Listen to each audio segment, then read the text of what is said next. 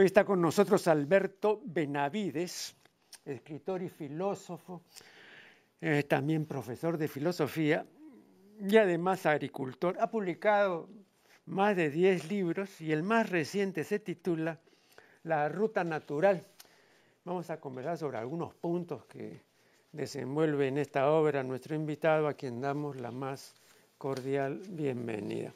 Vea usted, eh, Mario Vargas Llosa en el lenguaje de la pasión dice lo siguiente, el hombre necesita matar, es un ser predatorio y comenzó haciéndolo hace millones de años porque era la única manera de sobrevivir, de comer y de no ser matado.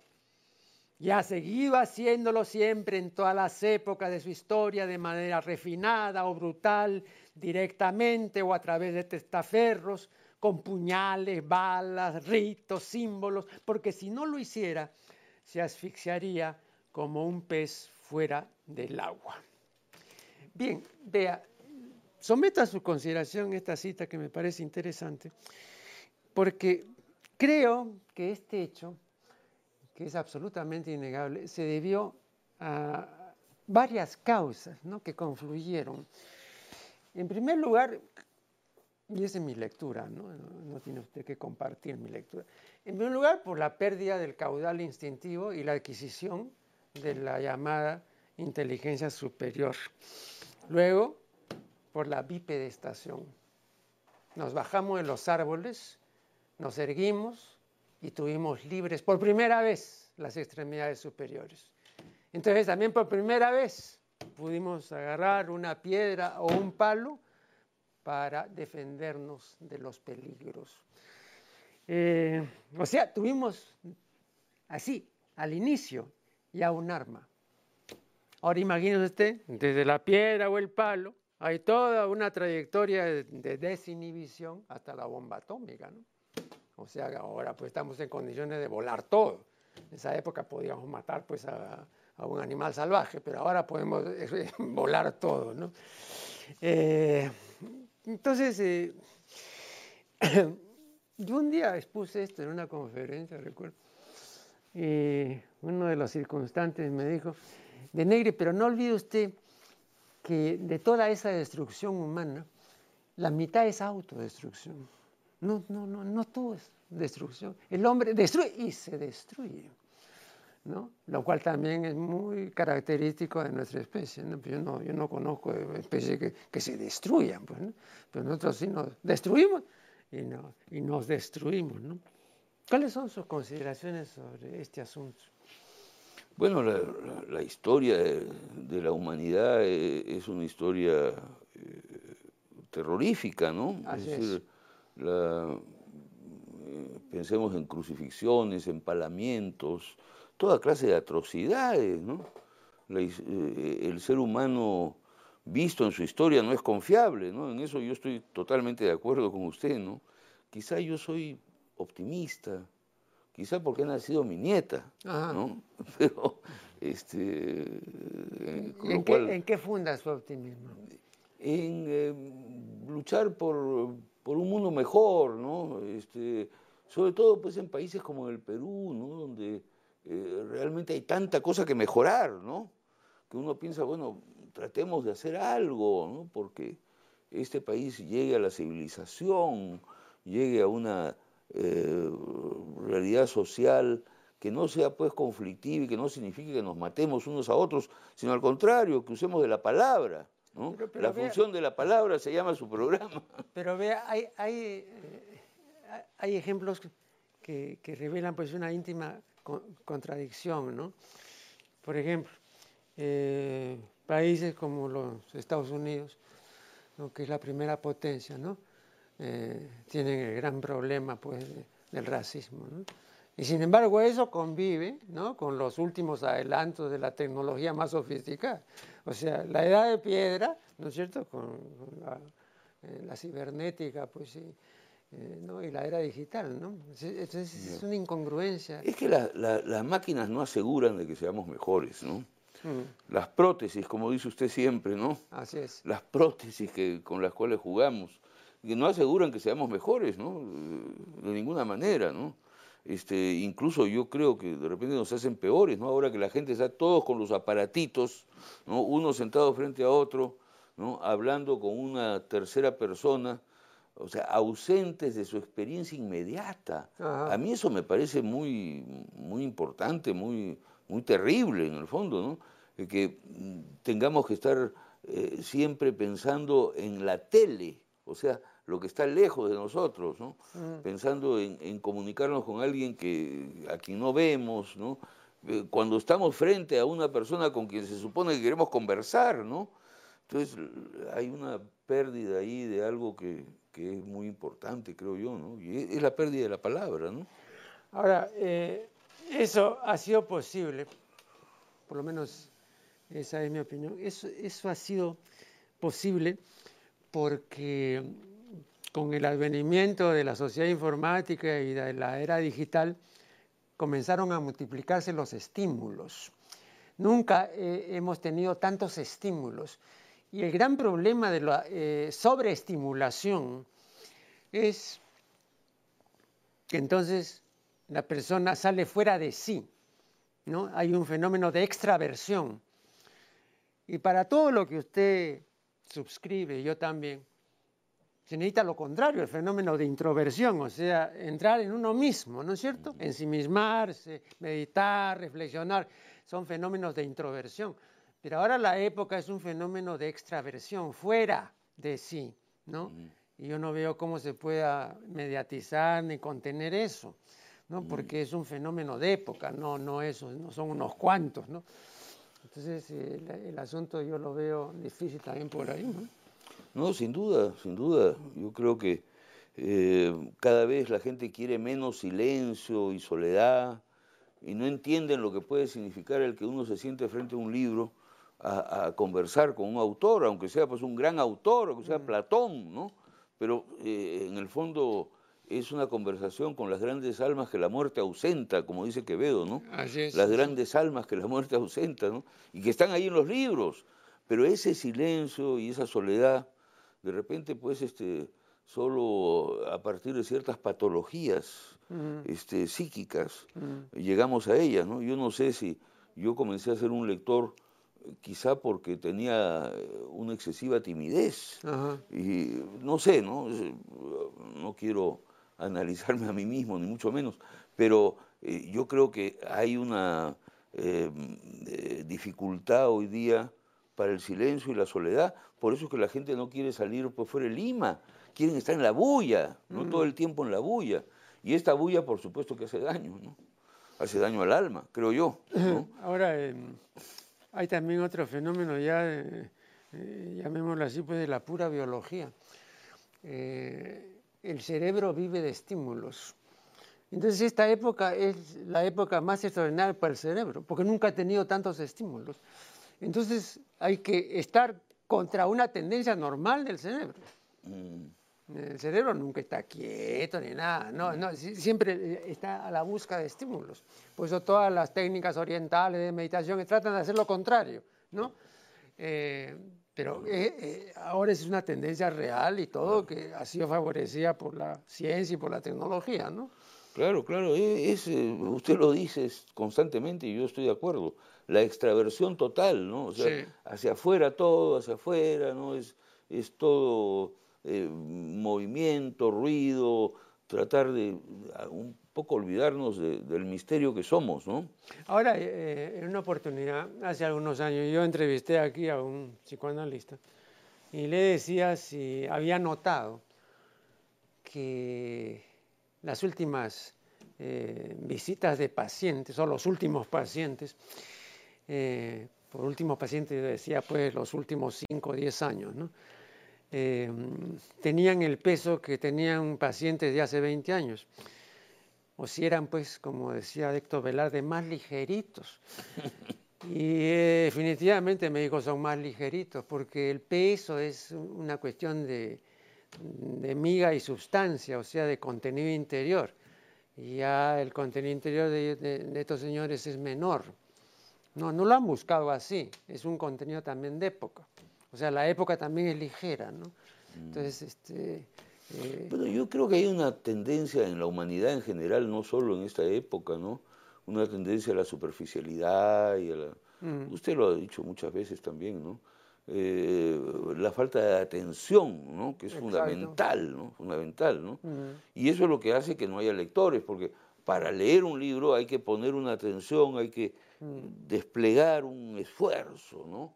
Que no hay que hacerlo para ver televisión, porque la televisión es el chicle del ojo, ¿no? como dice una mm. hijadita mía. ¿no? O sea, donde hay un televisor nos atrae la vista inmediatamente, ¿no? es una cosa... En cambio la lectura requiere pues un esfuerzo, ¿no? Bueno, no solo la lectura, sino la soledad, el silencio, la meditación, requieren de silencio, ¿no?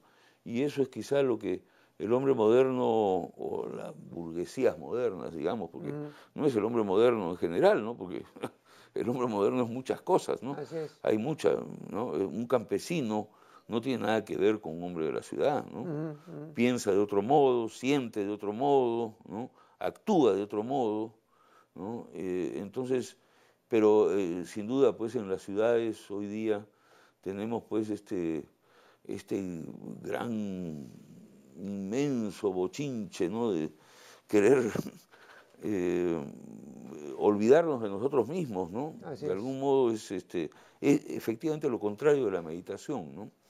que hay que buscar, ¿no? Sí, sí, por supuesto. Vamos a hacer acá eh, una primera pausa y ya retornaremos.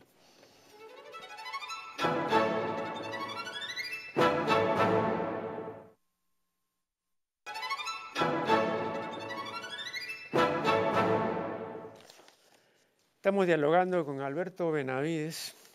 Eh, él me recordaba hace un momento aquí en, el intermedio, ¿no? que yo he dicho y además he desarrollado el punto en mis libros, ¿no?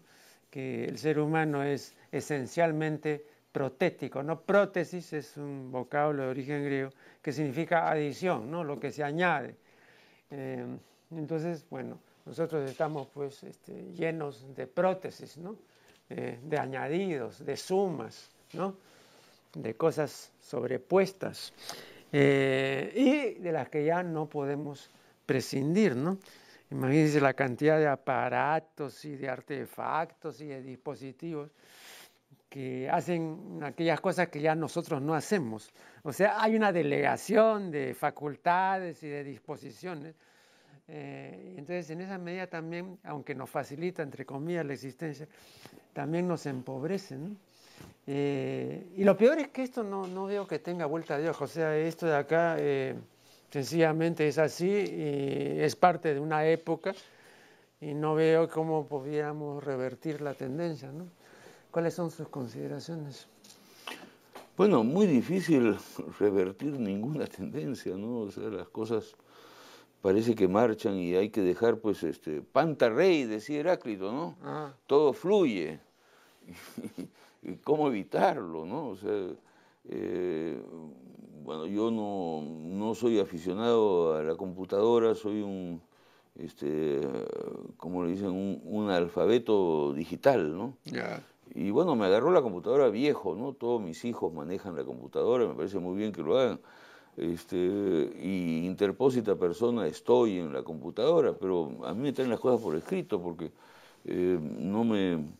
Pero pienso pues toda esta cosa protética, se dice, ¿no?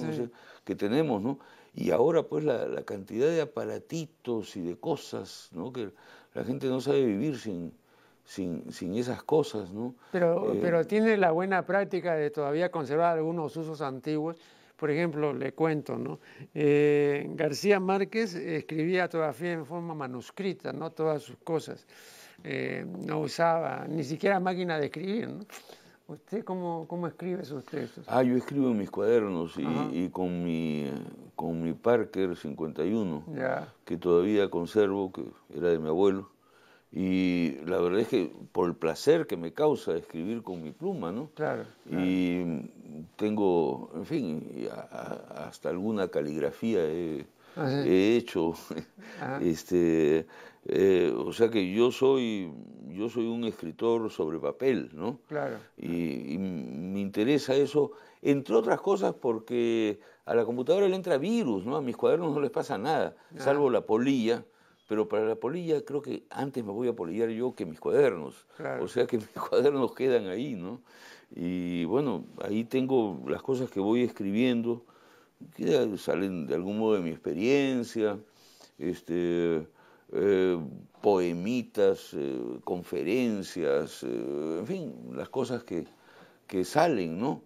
Tampoco soy un escritor a tiempo completo, ni mucho menos. Mm. Cuando pienso, en, me dicen que Vargas Llosa escribe ocho horas diarias, me espanta, ¿no? Porque yo hago otras cosas, siembro, riego, me dedico a la agricultura, que es una cosa que me fascina, me, encanta, me, gusta mi vida como agricultor, ¿no? La mayor parte del tiempo estoy en eso. Pero también por ahí me asaltan pues las musas y este, por ahí me encargan una conferencia, un tema, alguna cosa y me gusta escribir antes de, dar una conferencia, me gusta llevarla por escrito, ¿no? Claro, ordenar las ideas. Ordena y además no le hago perder tiempo a mi público, claro. Porque digo lo que quiero decir cuando lo he dicho en soledad frente a un papel, este, es mucho más breve. ¿no? Así es. Y me parece que es una consideración con, los públicos que, tiene uno. ¿no? Claro que es magnífico también que haya situaciones como la de usted, ¿no? en la que puede conversar este, ampliamente y, ah, con toda tranquilidad respecto de, de muchos temas. ¿no? Pero sí, yo escribo porque, porque me vienen ideas y siento que pueden servirle a alguien, ¿no? Así que... Eh, hay una antigua sentencia que, dicho sea de paso, era la sentencia favorita de Hitler y que es como sigue. Decir lo que debe decirse y a quien debe decirse y en el momento en que debe decirse.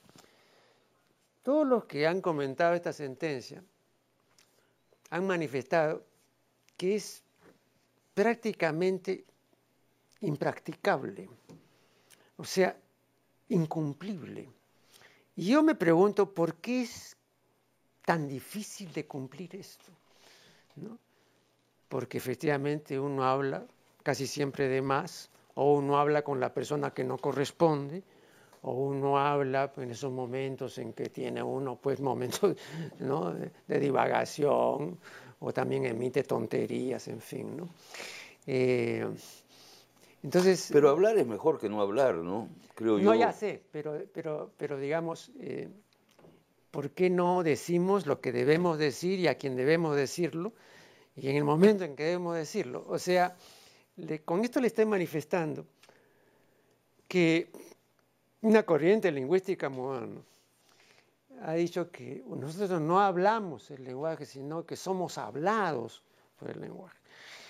Por ejemplo, en latín, la frase yo hablo se dice egos locutus sum, o sea, yo soy hablado.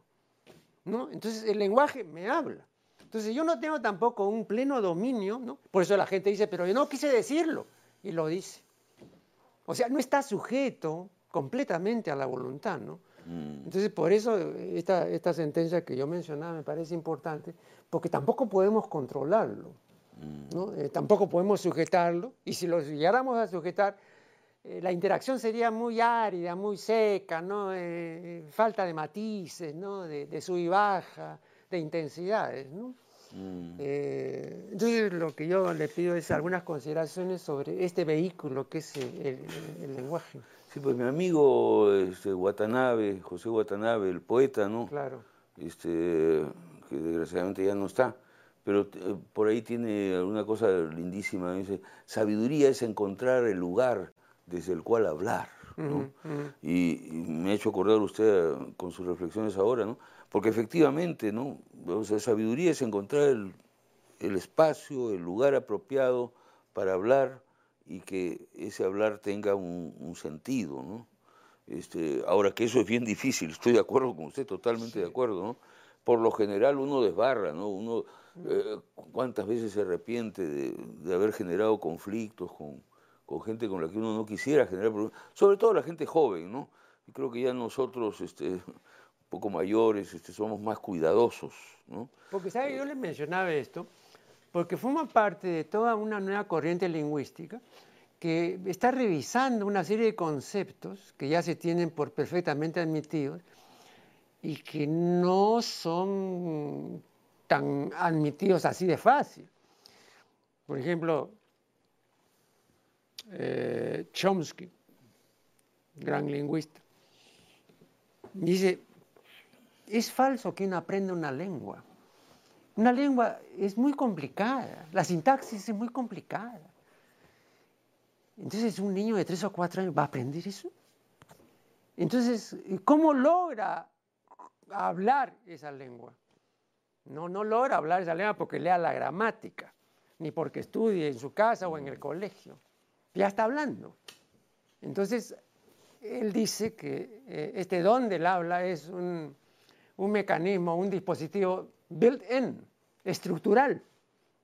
Entonces, simplemente la interacción con los demás y con el ambiente comienza a disparar este dispositivo y entonces uno comienza a hablar, pero no habla porque conozca la gramática ni porque le enseñaron, ¿no? Pues. Entonces, e, eso me parece interesante. Claro, hablar para nosotros, bueno, Aristóteles dice, ¿no? Que eh, el hombre es el animal que habla. Claro. No, no dice el animal racional, eso es una, interpretación bien antojadiza, ¿no? Claro. Lo que dice el animal que habla, son, logon, ejon, dije, el animal que, que tiene palabra, ¿no? Claro. Entonces es, es, natural en nosotros, ¿no? Y, y, a través de la palabra es que construimos nuestras sociedades. Quizá por eso es que el Perú está tan mal, ¿no? Porque aquí no hay palabra, aquí este, vivimos en, un, eh, en una selva este, agresiva con respecto a la palabra, ¿no? Por quítame estas pajas, se menta la madre, ¿no? Este, es, decir, vivimos en una, eh, en una rabia colectiva, ¿no? Muy fea, sobre todo en Lima, ¿no? Hay que decirlo. Porque en el campo la vida es otra cosa, ¿no? Ahora, yo he visto en su libro... La ruralia, como dice usted. Claro, ¿no? pero yo he visto en su libro, y repetidas veces lo dice, ¿no? Eh, que usted manifiesta un desafecto para con la ciudad y para todos los citadinos. Y sobre todo para con Lima, ¿no? Le tengo bronca a Lima, en realidad. Claro, pero hay también una cuestión, digamos, de la evolución de la humanidad, ¿no? Mm, yo recuerdo que en época ya muy lejana eh, nos enseñaban, creo que cuando estábamos en el colegio, que había habido pues este, eh, tres grandes revoluciones en la evolución de la humanidad, ¿no? ¿No? Este, la revolución agrícola, la revolución urbana y la revolución industrial. Bueno, después han venido otras revoluciones, ¿no? pero digamos estas tres fundamentales. Entonces, este, ya no se puede renegar a estas alturas de la segunda revolución, porque entonces estamos en un trance, en un trámite, digamos, de ir de la sociedad, digamos, de alimentos, ¿no? que, ya se cultivan y, y, eso lo inventó la mujer, o lo hizo la mujer, ¿no? y, luego la vida de, ciudad. ¿no? Entonces, este, hay también una cuestión de ahí de, carácter histórico en cuanto a las grandes revoluciones. Cuando uno vuelve al campo, entonces uno Claro, con diferencia, lógicamente, porque también estos regresos, estos regresos son este, a veces también pequeños contrabandos, ¿no? Porque uno regresa todo, pero con cosas ya de la segunda revolución o de la tercera, ¿no? Entonces, este... Obviamente, ¿no? O sea, quien se va al campo no deja de ser un burgués. Claro. Si se fue al campo, ¿no? Yo nací en Miraflores, soy un pituco Miraflores, ¿no? Este, pero me fui al campo hace 20 años y no me arrepiento. Y creo que eh, haría bien resucitar de algún modo, no sé cómo, ¿no? Los viejos pueblos del Perú, ¿no? Pueblos donde la gente se conoce entre sí. En, Lima, pues nadie conoce a su vecino. Es un ah, espanto. No es un espanto. ¿no? En Miraflores nadie conoce a su vecino, nadie sabe quién vive al frente. Ah. ¿no? Cada uno encerrado en su propia casa. Eso es antihumano. Ah. Eso es, es una perversión burguesa. O sea, Lima es una perversión burguesa y una perversión cortesana, chismosa, horrible. En fin, yo no, quiero abundar en eso porque para mí es tan evidente ¿no? que, en fin, yo soy un fugitivo de la ciudad, ¿no? pero eh, eso no hace que yo sea un campesino, no lo soy. ¿no? Claro. Vamos a hacer acá una nueva interrupción y ya regresaremos.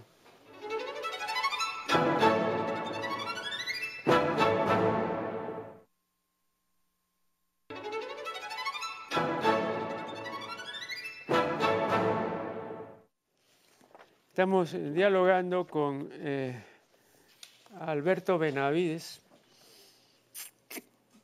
que eh, más de una vez en su libro eh, manifiesta su animadversión por la ciudad, con diferentes énfasis, pero a nuestro invitado la ciudad no le gusta.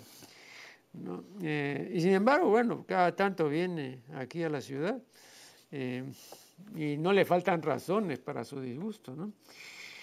Pero igualmente le disgusta mm, todo el capítulo de la llamada conquista, o como yo digo, de la invasión, ¿no?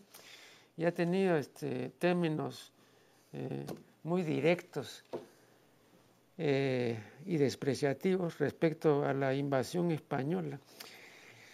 ¿Por qué le disgusta tanto la invasión? Porque yo, bueno, yo, yo, yo, yo, yo dije en una oportunidad, también tocaron el tema, que ese disgusto es, nos es connatural a los seres humanos, porque el ser humano tiene dos características ¿no? esenciales que son propias de la especie. O sea, es un ser territorial y jerárquico a todo ser territorial y jerárquico se invade en su territorio y rechaza violentamente esa invasión. Porque hay otros animales que no son territoriales ni jerárquicos. Pero toda especie territorial y jerárquica tiene su lugar ¿no? y tiene su jerarquía. Porque, como nos han explicado los etólogos, eh, al ser humano hay dos cosas que le son naturales y que le son fáciles de seguir. Mandar y obedecer. Pero sentirse igual a los demás no. Por eso la democracia nunca se va a imponer, porque la democracia es igualitarismo. Y claro que la podemos alcanzar haciendo un gran esfuerzo. Pero si hay algo que le ha repugnado al ser humano es esforzarse. Entonces, eh, para eh, sentirse igual a los demás hay que esforzarse. ¿no? Hay que olvidarse una serie de cosas, hay que tratar de que todos somos hermanos, nos abrazamos. No, eh, eso no es natural. Nosotros somos jerárquicos y territoriales, o sea, somos una especie imposible. Mm quizás seamos una especie imposible, pero hemos durado hasta ahora y eh, yo, yo, soy, yo soy quizá... Este, poco. Evolutivamente, dígame, evolutivamente es una ridiculez lo que hemos durado. Sí, claro. Pero yo soy optimista, yo creo que puede haber en el futuro una conciencia inteligente que nos lleve a una civilización de verdad. Ah. Ahora, eh, usted se ríe de mí seguramente porque eh, hay un optimismo ahí, eh, pero sí tengo ese optimismo, creo que, que podemos, ¿por qué no? La humanidad tiene hoy día los medios para llegar a ser inteligente, para ser inteligente de verdad, ¿no? y bueno, para respetarnos unos a otros y, y llegar, yo no sé si la democracia o el sistema en base a no creo, no sé si hay otro mejor, pero eh, yo no, no, es que crea tanto en la democracia, pero sí creo que puede haber un futuro para la humanidad, un futuro inteligente, ¿no?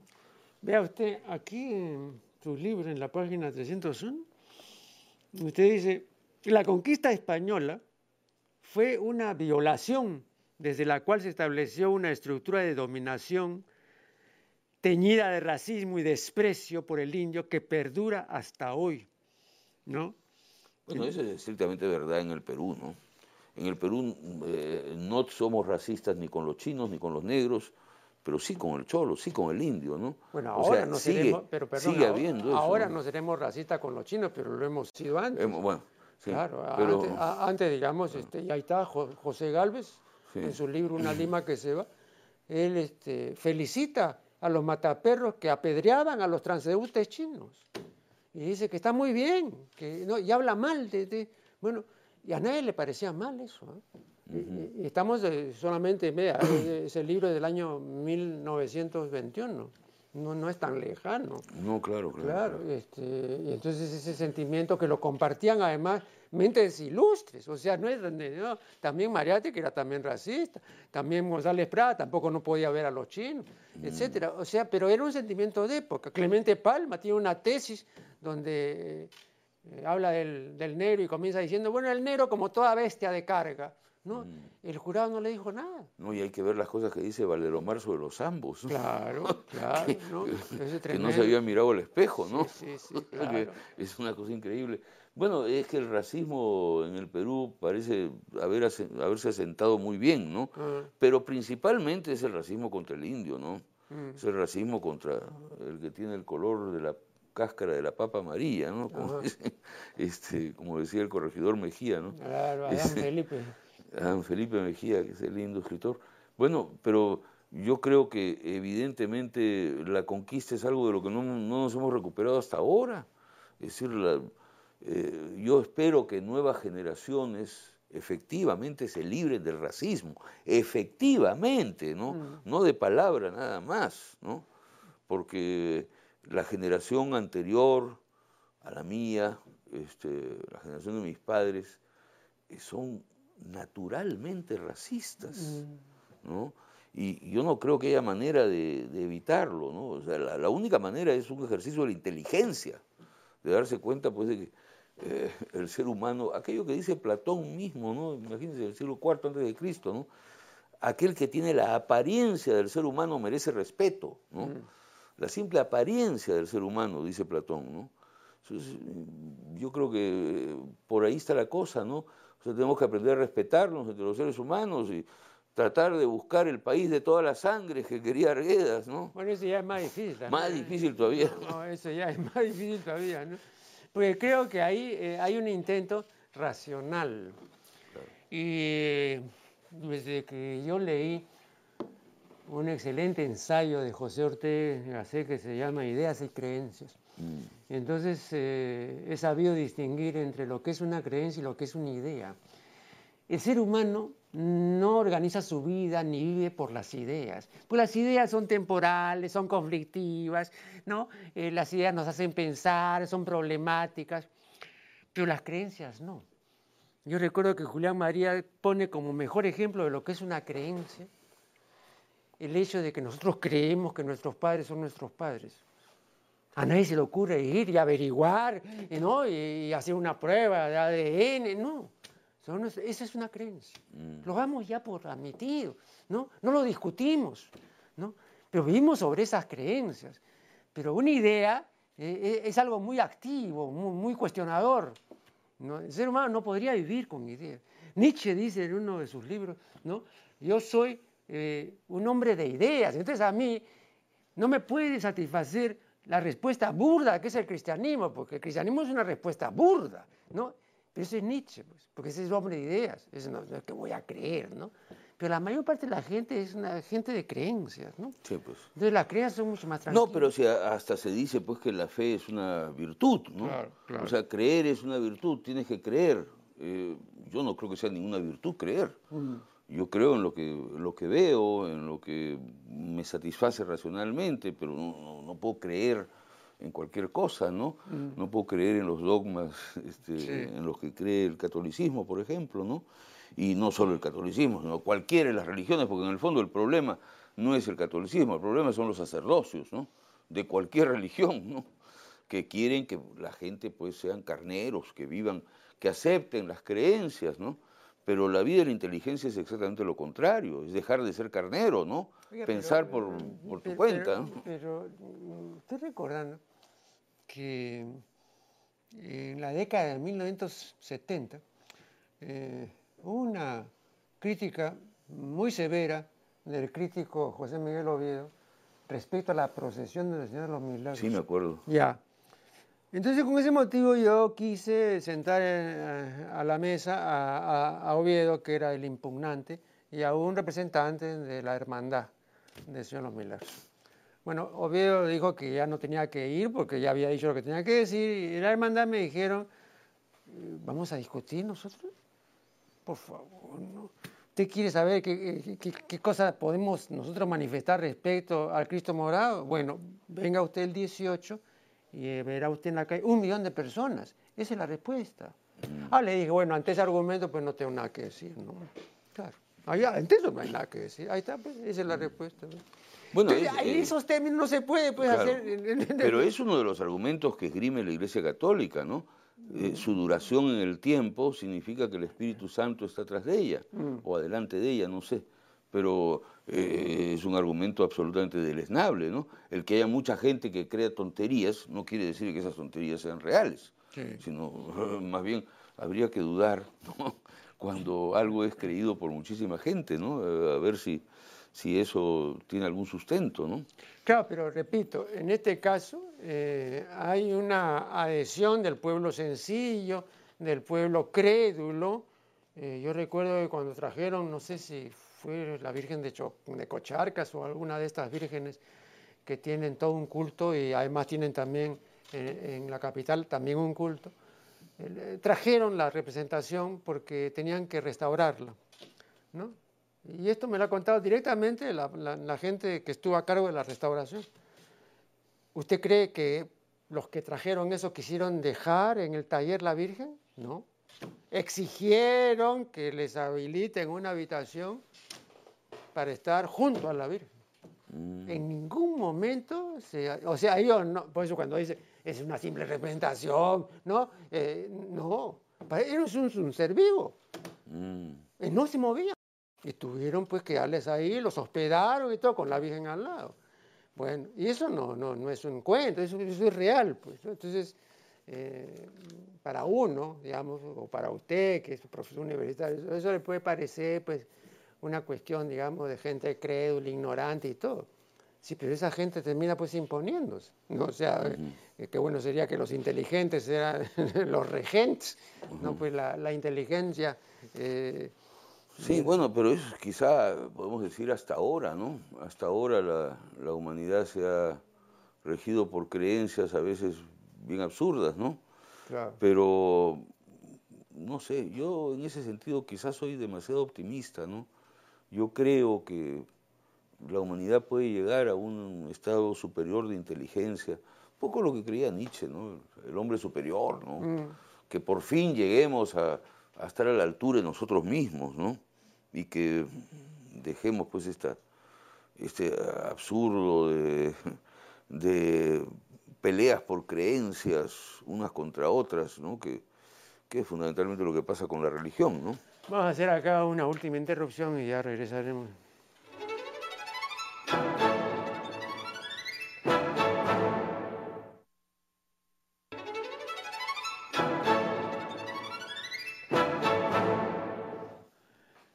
Bueno, este es el último segmento de una conversación muy interesante con Alberto Menavides. Alberto Menavides en la página 283 de su libro dice, la burguesía peruana, cortesana y comelona, descendiente directa de los pizarros y almagros, torpe y bruta como los que conquistaron estas tierras, Jamás pensó en que sus hijos pudieran ilustrarse y llegar a ser individuos esclarecidos, regidos por la ciencia, marcados por la búsqueda de la verdad y la justicia. ¿Qué mañas serán esas? Bueno, efectivamente, pues claro, no iban a, prever, ¿no? Pero eso se produjo, ¿no? Y, lo que yo digo es, eh, aparte de reconocerles, ¿no? El carácter este, de aventureros insignes por su valentía y porque tenían como divisa matarte o matarme as, ¿no? Pero de todas maneras invadieron territorio, ¿no? Y eh, el ser humano es un animal territorial y jerárquico, ¿no? Yo recuerdo que Federico More, el ilustre periodista puneño y gran escritor, a quien yo conocí, pero nunca traté, pero lo conocí así, lo vi personalmente murió en el año 55, yo, era, estaba también en el colegio, pero yo leía sus artículos en caretas, recuerdo, ¿no? Un día publicó un artículo sobre la prostitución, ¿no? nos, pues, nos pareció extraordinario, ¿no? Porque él hablaba bien de la prostituta, ¿no? Entonces nunca habíamos pues visto eso, ¿no? Que alguien hablara bien de la prostitución, ¿no? Este, pero don Federico Amor decía, yo no sé cómo a la gente no le da asco a Atahualpa, un emperador que no tenía ni siquiera la más, el más leve de su poder, ni de las dimensiones de su imperio, ni de lo minúsculo que eran los invasores. Y se dejó hacer todo lo que se dejó hacer. Entonces a él le, resultaba chocante eso, pero se produjo. Mm. Entonces hay ahí una serie de asimetrías o una serie de puntos, digamos, que requerirían quizás un análisis más fino. Pero el hecho es que se produjo. Y a partir de eso, claro, usted me dirá, vino de más adelante el mestizaje y todo lo demás, ¿no? Pero ¿por qué este pasivismo? Yo un día hablando acá con, con José Mendívil, que es sociólogo, me dijo, es que el alma quechua es mansa. Si, si hubiéramos sido nosotros chancas o, hubiéramos sido pues este, eh, más bravos, no nos hacen eso. Pero eh, el quechua de dónde, yo digo, el, quechua de ahí nomás de, del Cusco. ¿eh? No, pero además este, hay que pensar pues que era una cosa muy dispar, ¿no? Estos eran soldados renacentistas que venían con una idea de la guerra, con caballos. Pero numéricamente, pero numéricamente, usted, 168 contra 5.000 Pero los aterraron, pues. Sí, pero por eso le digo, pues eso Ese día en Cajamarca, el, ¿cuándo es el 19 de noviembre del 32? Al final los españoles matan a 7.000 indios, según reconoció el propio Atahualpa. O sea, se pasaron toda la tarde matando para asegurar su dominio, es decir, era lo que la idea que tenía, ¿no? Matarme, ¿cómo es que dice? matarme o, matarme, más, ¿no? Claro. Pero la, verdad es que eso fue una, una masacre horrible con la intención de intimidar a, no, pero eso, pero, Perdón, pero eso, pero eso ya no es achacable, pues, a la maldad de, de los conquistadores, ¿no? Porque nos cuentan los cronistas y esto también lo han dicho otros historiadores como José Antonio El Busto, que toda la indiada ya venía con sogas y todo para amarrarlos, porque decían, a esto no hay necesidad de matarlos, amarramos, después, después lo, no, lo, mandamos al otro barrio. O sea que ellos estaban, esto de acá es pan comido. No, ellos no se asustaron, ¿eh? no, no se asustaron. Ahora, que los otros tenían arma de fuego, y esa es otra cosa, pues, ¿no? Y nosotros que Pero ¿cómo habrá asustado pues el cañón de Pedro de Candia, no? Pero era un cañoncito, pues también pero, estoy... pero, ¿cómo se asustaron? Imagínense, pues. la pólvora. Es una cosa, para mí que es más que el caballo, es la pólvora. A mí, a mí aquí, ahí donde usted está ahora sentado, estuvo sentado el ilustre historiador José Antonio El Busto, y entonces yo le dije, ¿cómo, cómo explica usted eso? Y me dijo, yo le he dado muchísimas vueltas al asunto, y para mí la explicación es la misma explicación de lo que ocurrió en la década de 60, en la tragedia del Estadio Nacional, donde murieron 300 y pico de personas. Un susto colectivo, pues. ¿no? Entonces fue, digamos, un debande y pisotearon todo y mataron a todos, ¿no? Eh, pero no me terminó de convencer esa explicación. ¿eh? Mm. Sí, me parece de todas maneras que eso no va a impedir que, la gente de casa, en este caso... O sea que fue el Espíritu Santo el que llevó la conquista adelante. No, pero, pero, pero yo digo, este, no, no, no, puedo tramitar bien, digamos, miles, digamos que con 168, pues, por más que petarden y todo, salvo pues que los otros no, no, hayan sido, pero decían que eran este, soldados profesionales, o sea, era gente de élite, del Inca. ¿Cómo se iban a asustar? Mm. E, eso no entiendo. Porque la gente que estaba agarrando las andas no se movía y los, mataban así fácil porque no corrían. Mm. Entonces, esa gente que era capaz de eso, ¿qué pasó ahí en, la plaza? ¿Qué pasó? No? es, un ah, episodio ah. muy raro ese. Bueno, por eso eh, José Antonio Busto dice lo que pasó fue lo mismo que pasó en el Estado Nacional. Sí, pues. O sea, una locura colectiva y entonces se desbandaron, pisaron y mataron. Un fenómeno de masas. Un fenómeno de masas.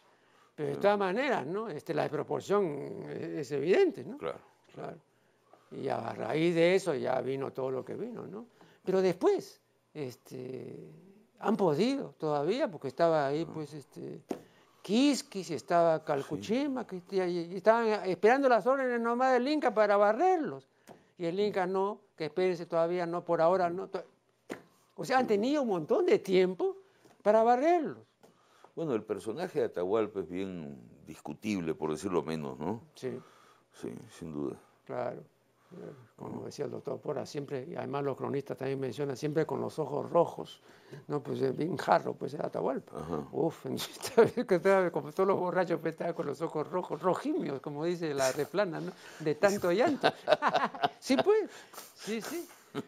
Pero eh, el hecho capital es ese, me, parece que fue, digamos, Ahora, lo, que es interesante es que la conquista de algún modo queda todavía, ¿no? Queda en el racismo, queda en el clasismo del Perú, en, eh, bueno, en, muchas cosas de la vida nacional actual, ¿no? Yo creo que no, nos hemos recuperado todavía. Pero, pero eso que, que yo le decía hace un momento, si nuestra especie es una especie territorial y jerárquica, entonces el racismo es, es, inevitable, porque el racismo es lo natural. El no racismo es una construcción artificial, ¿no? de muy precario equilibrio y que al menor tropiezo se viene abajo. Mm. Pero lo natural es la exclusión. Estoy de acuerdo, pero la inteligencia está con el antirracismo, ¿no? O sea, lo, racional es reconocer al, ser humano de otra raza como también un ser humano, ¿no? Si, es, que, si es que pensamos un poquito, ¿no? Pero, pero, pero si el ser humano, tal como lo conocemos, tiene la compulsión de matar, cada, cada 20 segundos un hombre mata a otro hombre, eso está perfectamente demostrado en las estadísticas. Entonces hay una compulsión de matar, ha podido tener mil maneras, pero eh, lo sigue haciendo, ¿no? Entonces mm. no podría, como dice Vargas Llosa, vivir sin matar. Yo creo, yo creo que eso fue posible por las armas. Se ha dicho, creo que incorrectamente, que el hombre descubrió las armas. No, al revés, las armas descubrieron al hombre, es decir, revelaron quién es, un asesino potencial. No, tenía que descubrir una piedra ni un palo, los tenía a la mano. Esas eran las primeras armas. Yo estoy de acuerdo, pero creo que la sabiduría es lo contrario de la violencia, ¿no? Eh. Si nos hacemos más sabios, más inteligentes, quizá logremos, quizá no sea, no, no crea que tengo yo tan clara la cosa, pero eh, logremos un equilibrio civilizado, una manera de vivir mejor. el, premio Nobel de Medicina Peter Medwall dijo que según sus estudios desde la década de 1940 aproximadamente está disminuyendo la inteligencia en el mundo y por consiguiente está aumentando la estupidez. Bueno, no es necesario que lo haya dicho este señor. Basta ver lo que está ocurriendo eh, y efectivamente es así. Es, efectivamente es así, pues, ¿no? Entonces, ¿qué pronóstico halagüeño puede haber cuando vemos que hay un aumento digamos, del desconocimiento, de la estupidez, de la vulgaridad, ¿no? Eh, Pero usted trabaja por la inteligencia. Claro. Sí, no, y yo, también, ¿no? queremos, queremos, pero no, pero de repente es una cosa desesperada, ¿no? Pero no nos podemos engañar tampoco, pues, ¿no? O sea, eh, sería, digamos, poco sensato imaginarnos cosas que no están ocurriendo, ¿no? Sí. Pero bueno, tenemos que trabajar por esas cosas, trabajar por la educación, por la cultura, ¿no? Y yo creo que sin duda usted lo viene haciendo, ¿no? Claro, Con excelencia. Y, y además también lo viene haciendo ya hace mucho tiempo el invitado, que tiene una obra hecha y nos entregará en lo futuro unas nuevas realizaciones de su talento. Y nos parece muy bien, ¿no? Eh, me indican que el tiempo ya se ha vencido. ¿Sí? ¿Alguna... No, yo quiero nada más señalar que el título de mi libro es un palíndromo. Ajá, claro. Se, lee, se, lee al revés. Sí, claro, La ruta natural. Es increíble que en castellano sea palíndromo, ¿no? Pero es. Uno lo lee al revés y dice la ruta natural. Igualito. Bueno, muchísimas gracias por su valiosa colaboración y con ustedes será hasta el programa siguiente.